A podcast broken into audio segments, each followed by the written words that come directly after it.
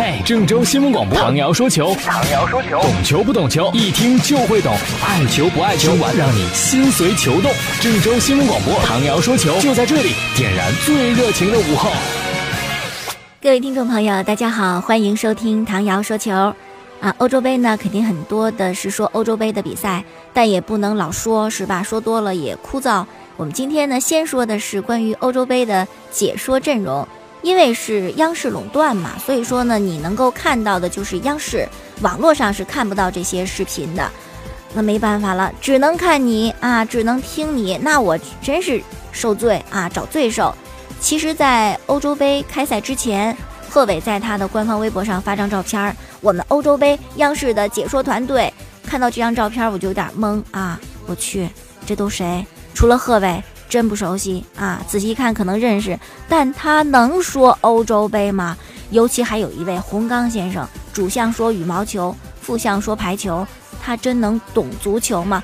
果然，在欧洲杯的小组赛一轮结束之后，被吐槽最多的就是这位洪刚先生。球迷怎么总结他呢？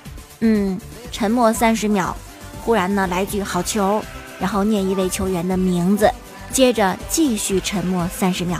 然后呢，来句好球，念两位运动员的名字，然后呢，沉默三十秒，说一句好球，然后再念一位运动员的名字，好枯燥啊，真的是啊！而且他个人，你看，虽然说的不好，倾向性还挺强。俗话说的就是偏心眼儿。像这个西班牙和捷克的比赛，全程就不搭理捷克，就是我们西班牙啊，我们西班牙的进球越来越近了，这明显就是西班牙粉儿啊。可是你真喜欢吗？你真喜欢？你你你傻傻的小白小法你都分不清楚，他两个长得真不像大哥是吧？你你好好学学吧。除了这个现场解说之外呢，被球迷吐槽的还有那个央视的给男解说配的那女搭档啊，豪门盛宴有，然后每场比赛赛后点评什么的也有。反正我刚才介绍过，我就看看比赛，还不怎么听。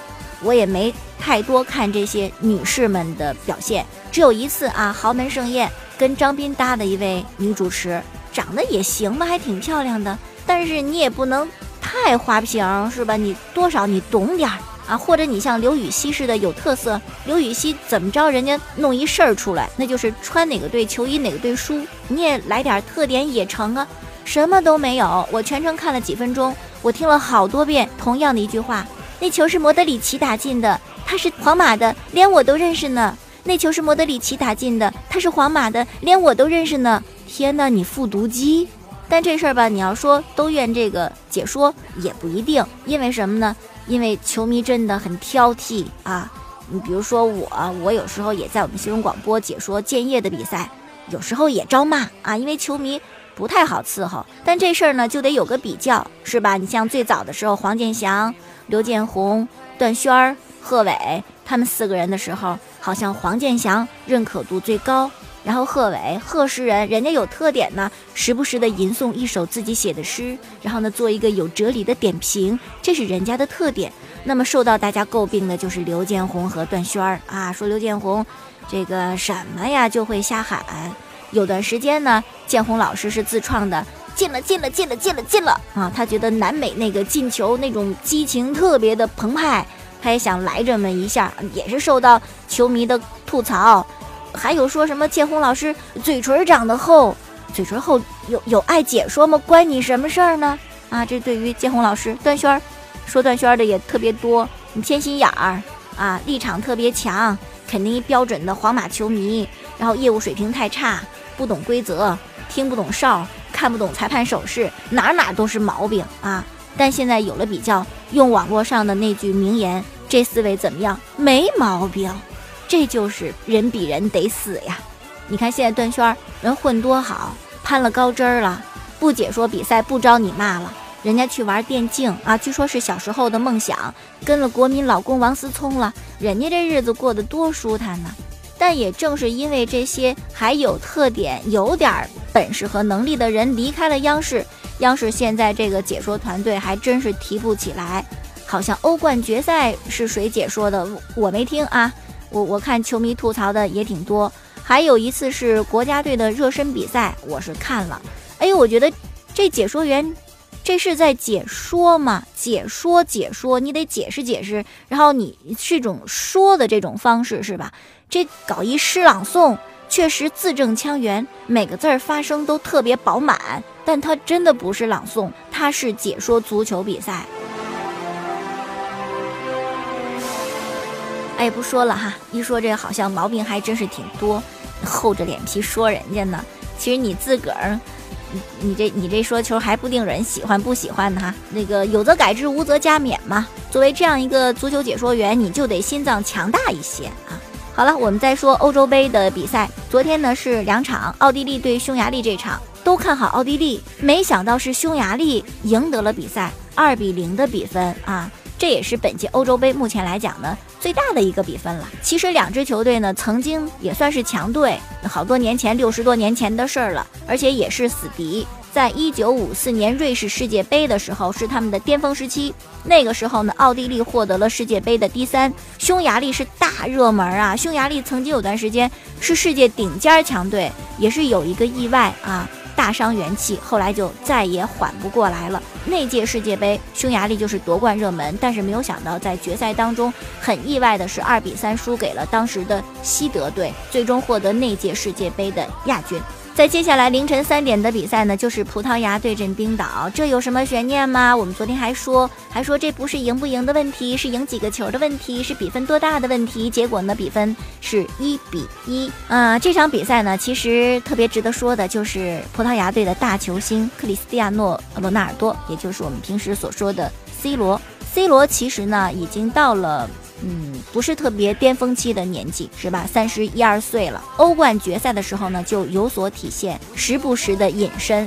如果不是最后点球大战他罚进最后一个点球，那 C 罗这个欧冠决赛就真没什么可提的。现在 C 罗在俱乐部或者是在呃国家队，偶尔有些时候他体现的是无力在做球队的主角，但还必须要要把自己表现的是球队的主角，这是一个非常尴尬的年纪，尴尬的。过程，葡萄牙对冰岛这场比赛，其实 C 罗的表现也不是特别的好啊，整个人就好像误闯进了松树林，迷失在了十一棵松树当中啊！我都想提醒他，你金球不想要了吗？可能也知道，呃，比赛的表现对他来讲很重要，所以说在平局之后呢，C 罗心情不太爽，表现在什么方面？一个就是下场之后呢没有握手，这个就让人感觉好像你不够礼貌啊，你不够尊重他人呢。再者就是在赛后采访的时候，C 罗说了一段话，这段话呢被英国《镜报》给推了出来，哎呦，这是让 C 罗招黑的一段话呀。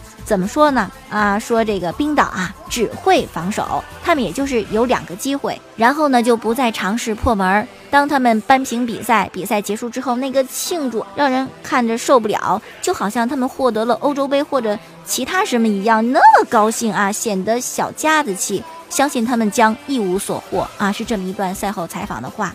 哎，你说会不会给 C 罗招黑呢？反正我觉得，嗯，不太喜欢他的球迷一定是找到把柄啦，是吧？什么叫小家子气？人家逼平你葡萄牙，那么高兴的庆祝，说明你强大呀，对吧？你还说人家终将一无所获，也许他真的一无所获，但你也不能这么说出来呀。你说出来反倒显得你 C 罗小家子气啊。包括在比赛当中上半场有一个 C 罗抱怨裁判的情况，但是后来慢镜头回放。显示 C 罗先生，您真是一假摔啊！您这一脚射门，踢在草皮上，人家冰岛的球员跟你没有一丁点儿的身体接触，你其实并不冤枉，你这不是给人做口实吗？因为比赛之前，冰岛主教练就说了，C 罗是很优秀的球员之一，但他更是一个非常出色的演员哦，他总是会假摔哦，总是会骗点球哦。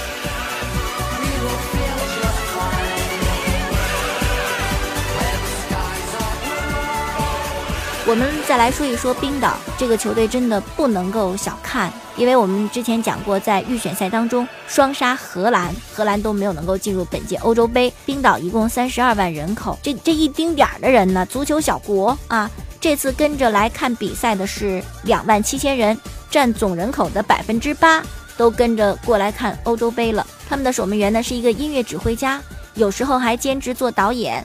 二零一二年欧洲电视网的歌唱大赛的节目曲就是他写的啊，而且冰岛队呢，我刚才为什么说 C 罗迷失在十一棵松树里呢？因为他基本上的球员的名字都叫什么什么松啊，比如说这场比赛的首发哈尔多松、塞巴尔松、希约尔兹松、科维兹门松、比尔纳松、希约尔兹松、奥德纳松、波兹瓦尔松、古纳松、斯库拉松等等啊，真的是全都是松树林。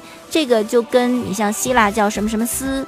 东欧呢是什么什么夫什么什么司机一样啊？这种名字的由来呢，跟冰岛的习俗是有关系的。冰岛的习俗就是孩子的名字是父亲的名字后面加 son 啊，就是儿子这个英文，儿子这个英文，比如说比亚尔纳松，他一定父亲叫比亚尔纳。斯库拉松，他的父亲呢一定是叫斯库拉啊，是这么一个习俗，所以说导致啊给解说员带来很大的麻烦，一堆松，这可怎么去念？当然更难念的是希腊球员的名字太长啊，一个人的名字顶四个人那么长，这个都是给解说员添麻烦的，所以说解说员其实有时候也不是很容易呀。好了，最后呢，介绍明天的比赛：俄罗斯对阵斯洛伐克，罗马尼亚对阵瑞士，还有法国对阵阿尔巴尼亚。今天晚上七点半呢，还有建业在主场对阵延边富德的比赛。我们郑州新闻广播呢是现场直播，大家继续关注。同时呢，关注郑州新闻广播的官方微信，下方点击九八六微服务，再点击建业主场购票，还可以买今晚这场比赛的门票，赶紧买啊！好了。这球就说到这儿，明儿我们再见。